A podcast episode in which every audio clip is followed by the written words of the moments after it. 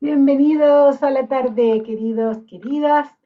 Habiendo hecho ya la explicación del ejercicio, nos vamos de una vez. Déjenme solamente verificar que estamos todos. Eh, para el ejercicio vamos a tener 55 minutos, creo. es prácticamente una hora. Así es que para no desperdiciar ni un instante, nos vamos a nuestro ejercicio y al regreso me cuentan cómo les fue. Se va en automático a la pequeña. Gracias, Jan.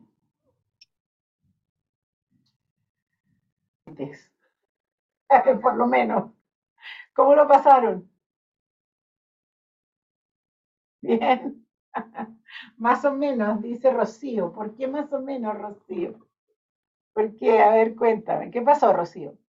Pues creo que lo hicimos, un, es que no hay mal ni bien, pero creo que mm, no, no seguimos un hilo, perdimos el quiebre, abrimos 50 temas, no indagamos en la historia, este, nos quedamos en la estructura, pero cada quien en su estructura. O sea, fue como cada quien hizo su, ¿no? Su indagación y así. o sea. Ok, ok. Lo importante es mirar el músculo indagativo, ¿verdad? Y ver cómo está y cuánto falta. Lo más importante era podernos dar cuenta de todo lo que falta. Eh, por favor, no se olviden que estamos en un día 3 de un programa de 10 meses. Eh, y lo que más nos importa en este momento es que se conecten con las incompetencias, no con las competencias. Ah, ah, honestamente no nos interesa saber que saben mucho. Nos interesa saber que se dan cuenta de todo lo que falta por aprender. Entonces ahí me gustaría escuchar si se dieron cuenta de todo lo que falta por aprender. Definitivamente, ya. Bueno, pareciera que entonces sí funcionó el ejercicio, sí hubo misión cumplida. ¿Algún comentario adicional sobre el ejercicio? Descubrimientos, cosas que observan. Me van poniendo la lámina 13, por favor. Ajá, Julio, dale.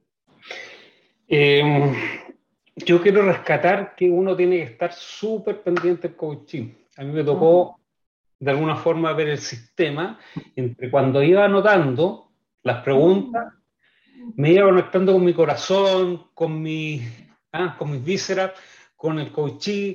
Eh, lo único que les puedo decir es que terminé en, unos papeles en un caos que tengo que ordenar para ordenar. Entonces, yo creo que es muy importante estar conectado con el coaching. Eso quiero rescatar. Bien, bien, Julio, muchísimas gracias. Y, y todo lo que pierdes cuando escribes. Eso es, es muy importante observarlo. ¿sí? Eh, Paula, dale. Y luego Betiana y Claudia. Y ahí estamos. Sí, de alguna manera es como lo mismo que dijo Julio, pero pero también con la doble dificultad de estar conectado con tu grupo, porque de alguna manera nos íbamos pasando la posta, y eso eh, era una doble dificultad para mi gusto, además. Sí. Tal cual. Muy bien. Muy bien. Betiana. Sí, a, mí lo que me pasó es esto de sentir que no estaba escuchando. Esto mm. de mm, con perspectiva, o sea, como observadora, eh, esto de que a veces uno se queda más en su narrativa y, pensando en, la, en las preguntas a hacer y en realidad no está escuchando lo que, o sea, no está pudiendo escuchar lo que realmente el coach está diciendo. y lo que estás diciendo, Betiana, es muy relevante.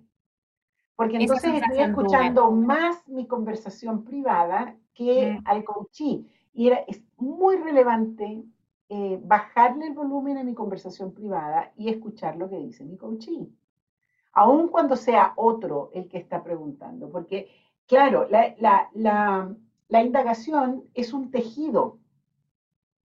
Entonces, si yo pierdo el hilo de lo que viene, porque me estaba escuchando yo misma, obviamente no puede seguir el tejido. Fantástica la observación, gracias. Dale, Claudia. Sí, Alicia, eh, a mí me pasó que preparándome para preguntar, por lo de los cinco minutos de cada uno, yo me empecé a poner fría porque tenía la idea de que iba a preguntar y la verdad es que tenía mucho miedo de preguntar. Y, y se me, se me fue la sangre de las manos y de los pies y me puse Mm. fría eh, frente a la pregunta que iba a hacer Mm. eh, y pensé en un momento en no hacerla, entonces como que me, y después me acordé que tú dijiste, pregunten lo que les cuesta preguntar, y ahí me, me lancé. Y me pasó también que traté de, tenía muchas ganas de, de, de decir más, era como, como que me daba muchas ganas, pero en el fondo como que en un momento me pillé eh, identificándome. Entonces fue consciente porque en algunos momentos, sobre todo cuando uno empieza el ABC, eh, usualmente eh, me pasaba que me identificaba en forma inmediata y era muy inconsciente, entonces como que iba al lado de mi coaching. Y Mm. ahora eh, hice la distancia en su momento y, y- y volví. Mm. Eso sí, pero, me, pero, pero noto ahora eh, eh, cosas que, que, que- que son conscientes. Entonces yo creo que eso forma parte del aprendizaje, darse cuenta que estáis cometiendo un error y tratar como de, de retroceder. Sí. Eso claramente es lo primero, pero lo otro es que me, me sigue preocupando el altísimo volumen de la pregunta que quiero hacer. En vez de captar lo que el coachee está diciendo para que la Sí. pregunta sea situacional, correspondiente con lo que el coachee estaba diciendo. Capaz que yo tenía muchas ganas de ensayar mi pregunta sobre la sexualidad, pero como el compañero se fue Mm. por otro lado con las preguntas, el coachee está en otro territorio y mi pregunta, la pregunta que Sí. yo quería hacer, está completamente fuera de tiesto. Pasó. Entonces, ahí tengo que sacrificarme yo en función de lo que, de lo que viene y seguir la danza. Perfecto. La indagación es una danza, en donde hay, hay un ejercicio de biodanza que a mí me parece muy representativo de, la, de, la, de lo que es la indagación con el coachee. Mire, pongan una mano, una solita. Ahora, bájenla y suban la otra. Y ahora en ritmo.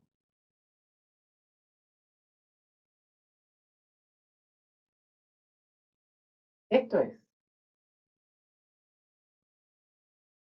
Eso es esa, ese ritmo. Y en donde puede ir más rápido o más lento. Y en algunos momentos manda el ritmo el coachee y en algunos momentos yo coloco el ritmo. Pero tiene que haber una, un, es, es una danza, literalmente.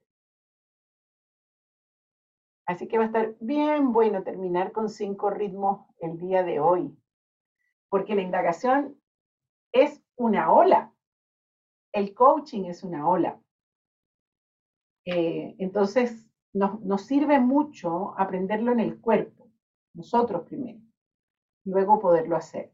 Pero si yo no puedo danzar con otro, si no estoy escuchando su ritmo, si solo estoy escuchando mi propio ritmo y mis ganas, yo tengo ganas de, de twist y el otro está en salsa o, o en vals. Entonces, no sé por qué me fui al twist, imagínense ustedes, como en los años 20 más o menos. Dale, Lisette, te escucho.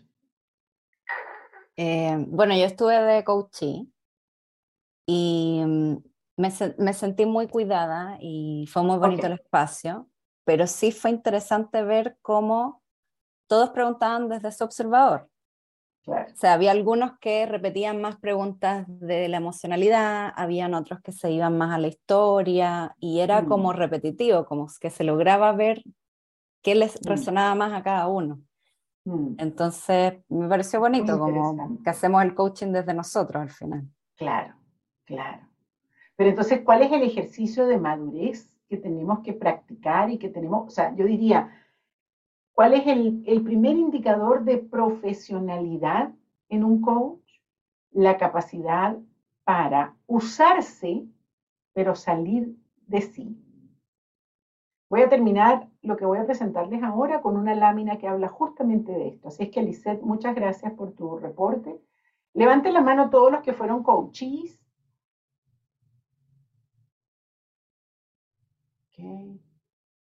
Les damos un aplauso, por favor, para agradecerles su disposición, porque nos permiten aprender con sus historias. Gracias, gracias, gracias. Sabemos que no era, no era un lugar fácil para estar. Así que bueno, gracias a los coaches que también acompañaron el trabajo. Muy bien.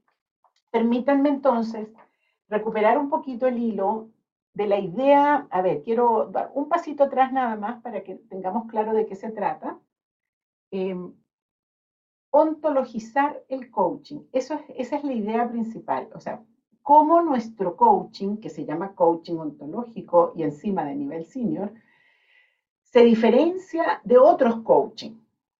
O sea, ¿qué significa que nuestro coaching sea ontológico? Rafael hoy dio cinco pistas, por lo menos, de, de qué es lo más importante, que, cuáles son los rasgos fundamentales de la ontología del lenguaje.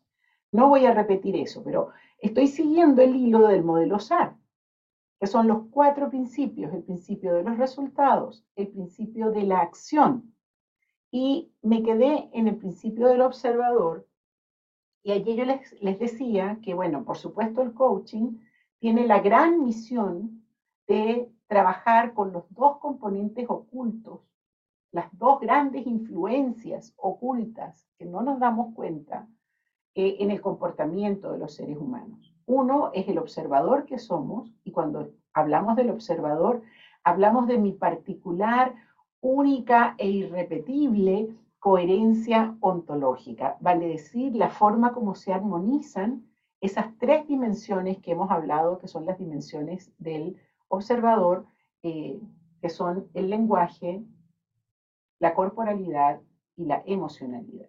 Entonces, trabajar intentando comprender el observador es intentando encontrar esa particular coherencia ontológica que cada coachee está haciendo eh, entonces háganse la pregunta por un ratito si en el ejercicio de indagación que hicieron antes buscaban captar, comprender esa coherencia ontológica, porque la indagación es la gran herramienta para poder comprender el observador que es el otro. Y bueno, trabajaron con la matriz. Eh, ahora, dense cuenta que a través del coaching lo que hacemos es utilizar, hacer una especie de giro copernicano eh, en donde le mostramos a nuestro coaching que todo lo que nos cuenta lo revela como observador. Todo lo que lo afecta, toda la forma como habla de sus situaciones y de lo que le pasa, muestra en su observador. Entonces yo tengo que atravesar el cuento para poder llegar a comprender ese observador que está haciendo el otro. Eh, Eugenia me hizo ver que lo de las eh, competencias genéricas en el dominio genérico que hablaba antes, todos los ejemplos que me salieron fueron desde el lenguaje. Está muy buen comentario que le agradecí a Eugenia, porque en realidad cuando hablamos de competencias genéricas, también hablamos de competencias genéricas en el dominio de la emocionalidad y en el dominio de la corporalidad. Entonces, por ejemplo, un patrón particular de respiración puede ser una competencia genérica o un, determinado patrón emocional, una forma de responder emocionalmente frente a las crisis o una forma particular de relacionarse en, en, relaciones más que tienen que ver con el afecto, con el amor, también eh, son, son competencias genéricas. Entonces, cuando yo estoy hablando de coherencia ontológica, también estamos hablando de competencias e incompetencias en el dominio genérico y en el dominio existencial. Así que gracias, Euge, por el comentario, porque me permite completar. Y bueno, como si ya esto que estoy diciendo no fuera lo suficientemente complejo, eh, cada vez que hablo con un coachee, no estoy hablando con una sola persona estoy hablando con varias, porque en mí viven multitudes. Yo no soy una, soy varios. Hay varias Alicias que están hablando en este momento y cada uno de ustedes es varios. En mí vive la niña que yo fui, en mí vive la adulta que fui, en mí vive la anciana que voy a ser también. O sea, están en mí todas las dimensiones. Entonces, cuando yo estoy hablando con una persona, no estoy hablando con una, estoy hablando con varias. Además, ¿se acuerdan de esto que yo trabajo en el ABC haciendo una memotecnia corporal? ¿Se acuerdan? ¿Se acuerdan o no se acuerdan? La dialéctica del alma humana. Decimos cada vez que estoy con un coachee, estoy con una persona que está declarando un quiebre en el presente, pero que está tirado hacia el pasado. El pasado lo jala, el pasado lo está tirando. Y entonces me voy hacia el pasado, hacia, cuando me digo, cuando estoy utilizando esta metáfora, lo que estoy diciendo es, la persona que fui me tira. ¿Por qué? Porque los hábitos del pasado son muy fuertes. Entonces, si bien soy, estoy siendo una persona que está declarando un basta hoy, hay un pasado que me tira hacia las antiguas recurrencias. Y al mismo tiempo hay un futuro, un, un deseo, una persona que quiero llegar a ser.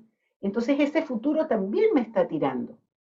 Esa contradicción la vemos presente en el coachí y espero que ustedes hayan podido verla ahora en cada grupo con su coachí, que hayan podido ver el imán atractor que es el pasado y al mismo tiempo el deseo de cambiar, el deseo de ser diferente. Entonces, ¿quién es el aliado, el gran aliado del coach?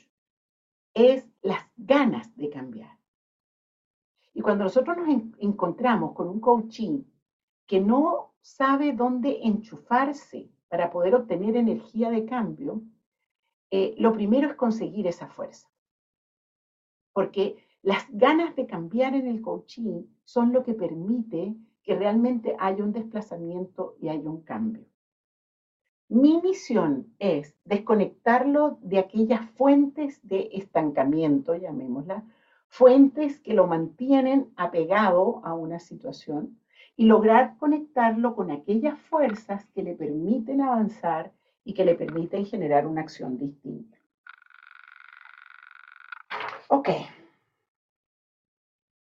Eh, hay una idea también que tiene que ver con el observador que me interesa dejárselas, que es la idea de los umbrales de comportamiento posible. El, el que ustedes escucharon ahora en el ejercicio de la indagación tiene una frontera, un límite de comportamiento posible, que lo marca su coherencia ontológica esa coherencia ontológica es al mismo tiempo una especie de cárcel. Yo no puedo salir de un cierto comportamiento que es el que me permite mi coherencia. Eh, darme cuenta de cuál es mi frontera en mi capacidad de acción es tal vez el primer acto consciente que hace un coachee. De hecho, una persona que está declarando un quiebre, de alguna manera es una persona que está diciendo, yo quiero salir de acá. Veo que otras personas tienen las cosas que añoro, que quiero para mí, pero hay algo que me está impidiendo. Eso que me está impidiendo es lo que llamamos el umbral de comportamiento posible. Y se me fue mi asistente de mayúsculas. ¿Quién me puede ayudar con las mayúsculas en el chat? ¿Qué quieres escribir, Alicia? Lindo, gracias. Muy bien. Quiero escribir umbral de comportamiento posible.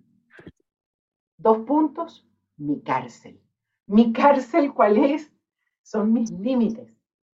Entonces, en el coaching, ¿qué es lo que hacemos? Es primero tomar conciencia de cuál es ese límite con el coaching y ayudarlo a expandir sus comportamientos posibles. Ese es el resultado que estamos buscando en el coaching. Expandir los umbrales de comportamiento posible. Muy bien. Me voy, tengo el control de esto, sí. Voy a... El segundo componente oculto del comportamiento humano, esto ya lo hablé, son los sistemas. Entonces somos un sistema de sistemas inmerso en sistemas actuamos de acuerdo con nuestra estructura y la estructura de los sistemas en los que vivimos. Ellos definen nuestro ámbito de acciones. Ahora, dentro de las acciones posibles está la de cambiar los sistemas. Cambiar los sistemas a los que pertenecemos es una de las acciones que podemos realizar los seres humanos. Entonces, así también, así como hay umbrales de comportamiento posibles del observador, hay umbrales de comportamientos posibles en los sistemas. Y entonces, de alguna manera, lo que hacemos cuando planteamos una revolución es expandir los umbrales posibles de comportamientos de un sistema. Y cuando intervenimos en un sistema, eso es exactamente lo que hacemos. El liderazgo es eso. El liderazgo es expandir los umbrales posibles de un comportamiento de un sistema. ¿A través de qué? A través de narrativas, a través de emociones, a través de crear nuevas condiciones que permiten que sistemas completos se muevan. Ahora, es importante darnos cuenta que hay velocidades distintas en los cambios. Fíjense que nuestra conciencia vuela. La conciencia eh, aprende muy rápido y se expande muy rápido. El cuerpo tiene una velocidad distinta de aprendizaje y de cambio. Se van a dar cuenta en sus ejercicios de cada una de las propuestas corporales que hay acá en el avanzado. Y es que el cuerpo demora. Para el cuerpo necesitamos más práctica recurrente, más paciencia. Ocurre lo mismo con los sistemas. Los sistemas son lentos para cambiar. Fíjense la cantidad de años que tenemos hablando del calentamiento global, de la crisis climática. Y miren lo que cuesta que los países se pongan de acuerdo en ciertas condiciones, que haya un mínimo de, consenso frente a ciertas, a ciertas cosas. A veces pasan años antes de que los sistemas cambien. Peter Drucker hablaba de que la cultura desayuna estrategia. Quiere decir que, bueno, podemos imaginarnos desde la conciencia muchos cambios, pero la cultura se mueve lento. Y Denise sabe de eso, porque Denise trabaja con gestión del cambio y sabe que mover una organización cuesta mucho y te toma mucho más tiempo de lo que quisiéramos. Es importante considerar esas velocidades. Muy bien.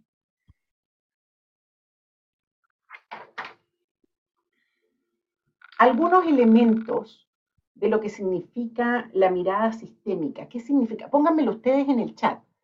¿Qué miro cuando miro sistemas? Díganmelo ustedes. ¿Qué miro cuando miro sistemas?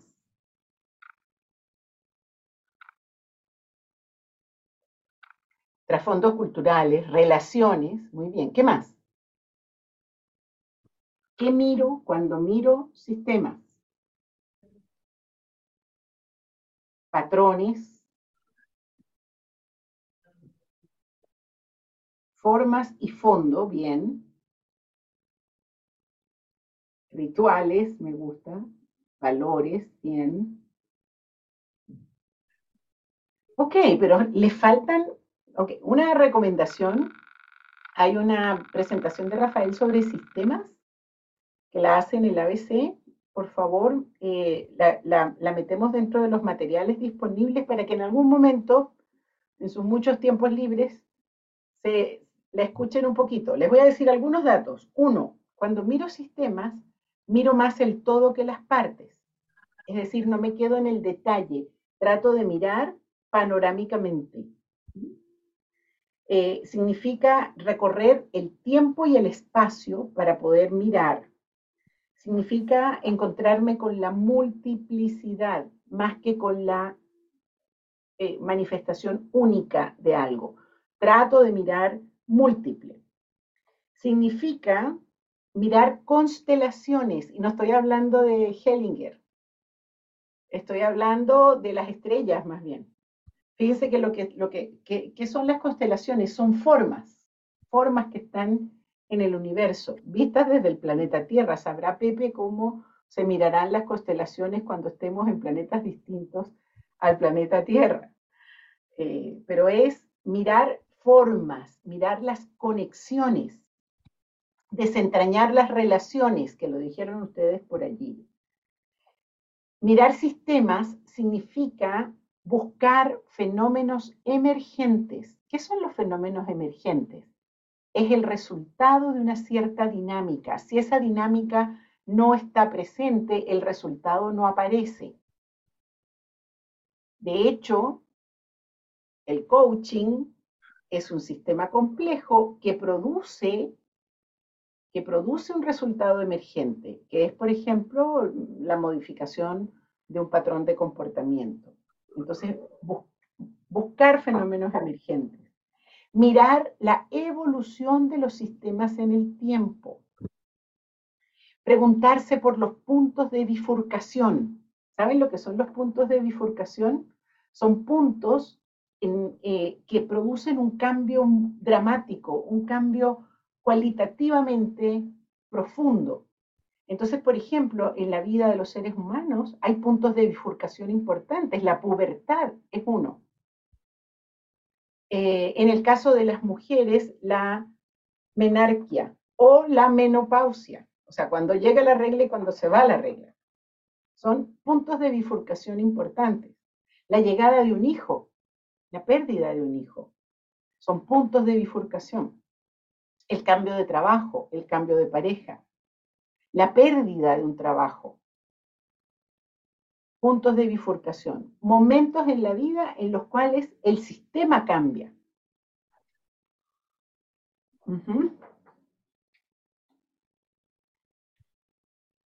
Cuando miro sistemas, y esta es la última, busco fractales. Fractales son patrones de comportamiento que se repiten. Siempre digo el mismo ejemplo, dime cómo manejas tu auto y te diré cuán ordenado está tu closet. O sea, puedo buscar un patrón de comportamiento y saber que se repite en lugares locos. ¿Pudieron ver la indagación ortogonal? Háganme así o así. No la vieron.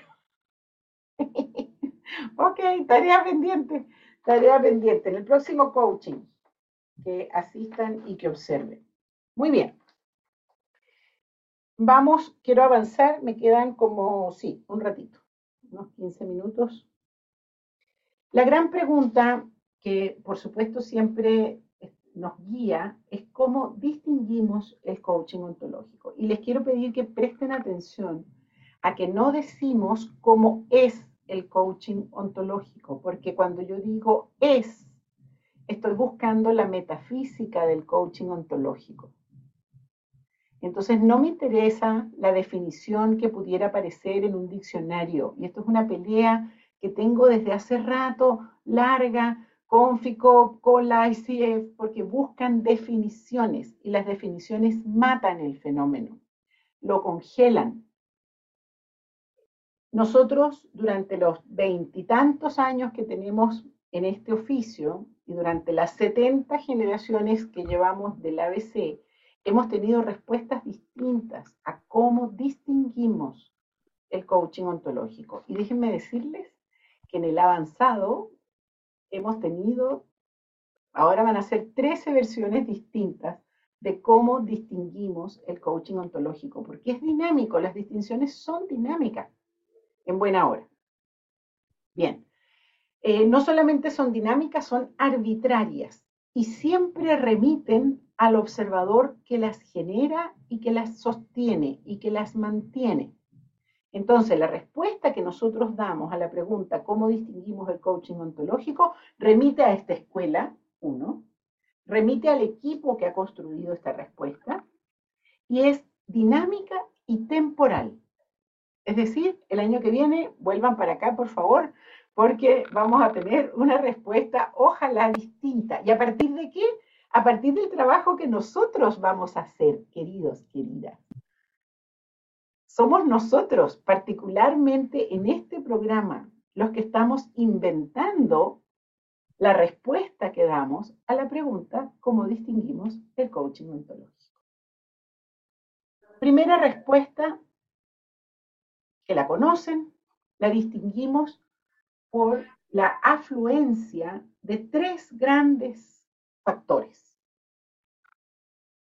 El primero, el espacio ético emocional.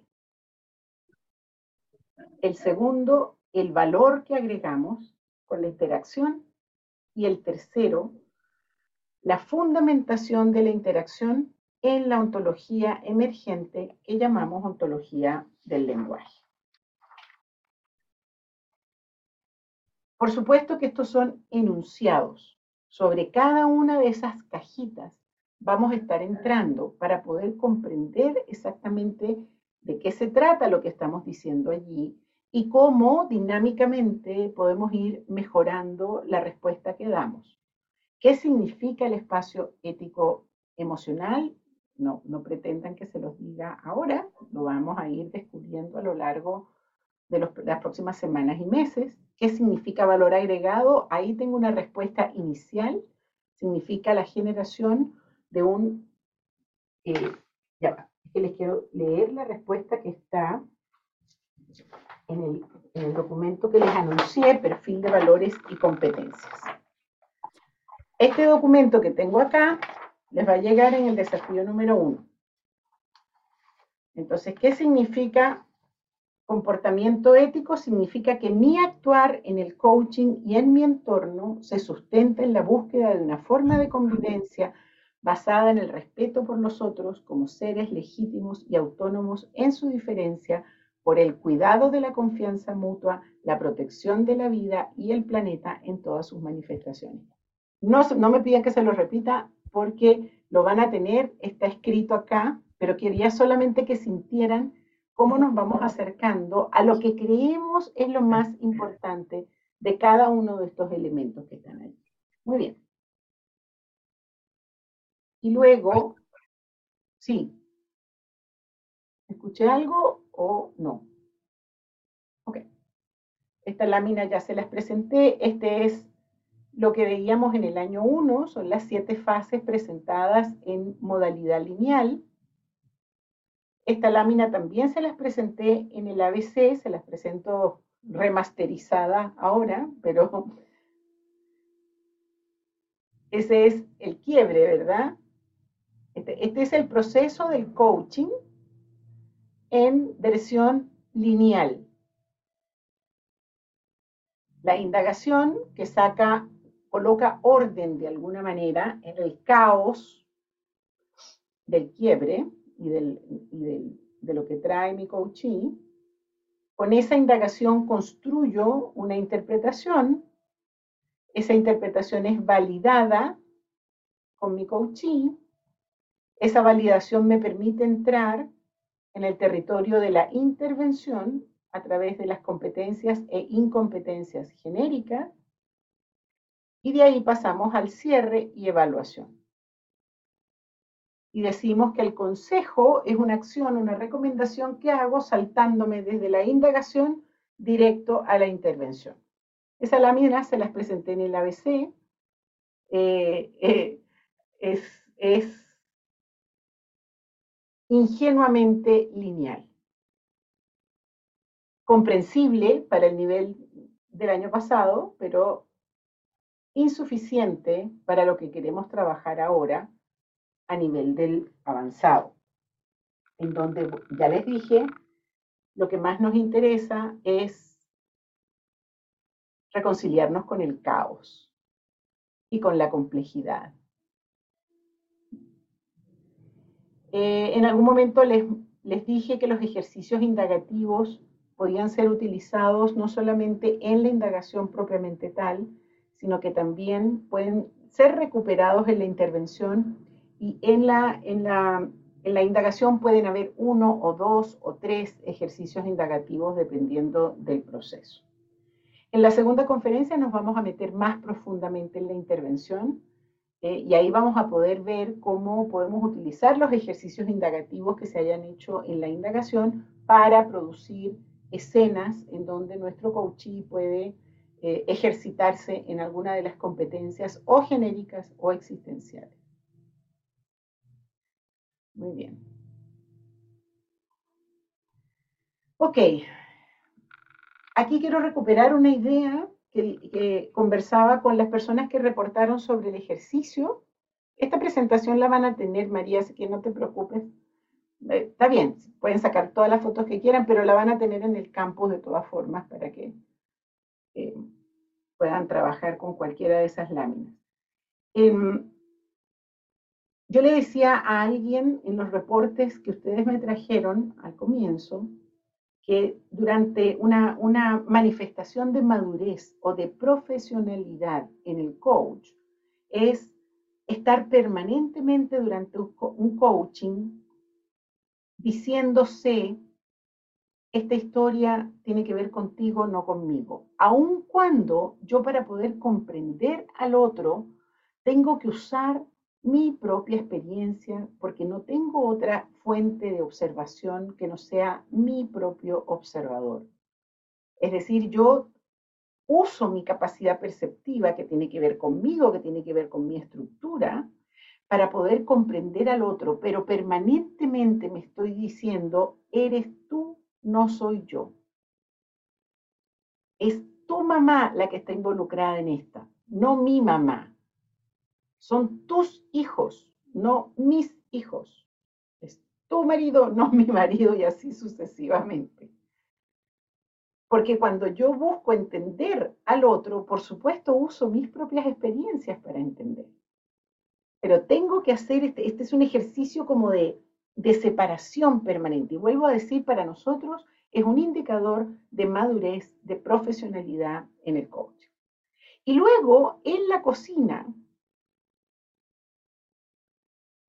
y aquí me estoy deteniendo deliberadamente unos segundos solo para crear expectativa, en la cocina, la culpa nunca jamás la tiene el coachee. Los errores que cometo en una interacción me pertenecen. Y siempre digo que la profesión de ser coach es un camino de errores. No hay forma de hacerlo perfecto. La perfección en el coaching, gracias a Dios digo por otro lado, no existe. Siempre cometemos errores, siempre lo podemos hacer mejor. Entonces, yo diría que el, peor camino es cuando empiezo a decir, es que me tocó un coachí muy resistente. Es que mi coachí no entendió nunca lo que yo le quise decir. Es que mi coachí no me quiso escuchar. Es que mi coachí nunca me dio confianza, nunca creyó en mí. Bueno, cada una de esas expresiones solamente hablan de problemas tuyos como coach. No hay coaches difíciles, solo hay coaches que le faltan aprendizaje, coaches con incompetencias, coaches que, no que, no, que, todavía están en un nivel en el que no pueden trabajar eh, con ese tipo de personas. Entonces en la cocina decimos, no, no soy, perdón, soy yo, no eres tú en el sentido de el coaching. Muy bien. Este es el documento que va a estar, que les mostraba ahora, que va a estar para ustedes a partir del desafío número uno. Con esto siento que puedo cerrar esta especie de marco general sobre el coaching.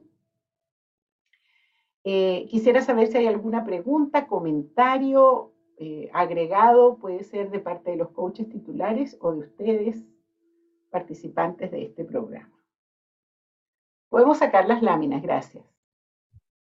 Bien. ¿Alguno que quiera hacer alguna pregunta ortogonal? Particularmente un ortogonal, por favor.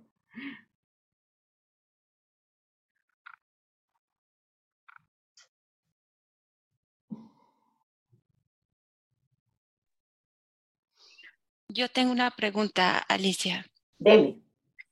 Em, cuando nos fuimos a los grupos y había este cambio en ritmo y este cambio de energía, pero también había un cambio en la secuencia. Cada quien nos hacía o conectábamos con algo y me hacía recordar este caos que hay en la indagación dentro de el coaching avanzado, como no hay un orden, entonces de repente podemos ir, venir, y fue justo lo que sucedió en, en, esta indagación grupal. Hizo figura unos y, entraron a eso, a otros nos hizo figura otras cosas y entramos a eso. Y me parecía que era como lo que decías tú de, los, de las celdas que tienes que ir jalando.